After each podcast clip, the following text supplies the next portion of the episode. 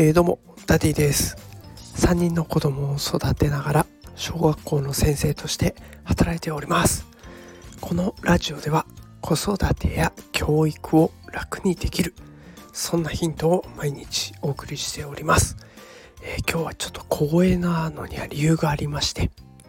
今サンタさんを呼びに行っている最中でございます。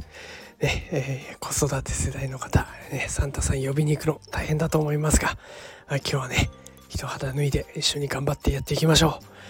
えー、あとはね子育てといっても、まあ、小学校中学校高校といろいろあると思います。でに長い長い2学期が終わりましたので是非お子さんを褒めてあげてほしいなと思っております。それでは皆さん素敵なクリスマスをお過ごしください。メリークリスマスさよなら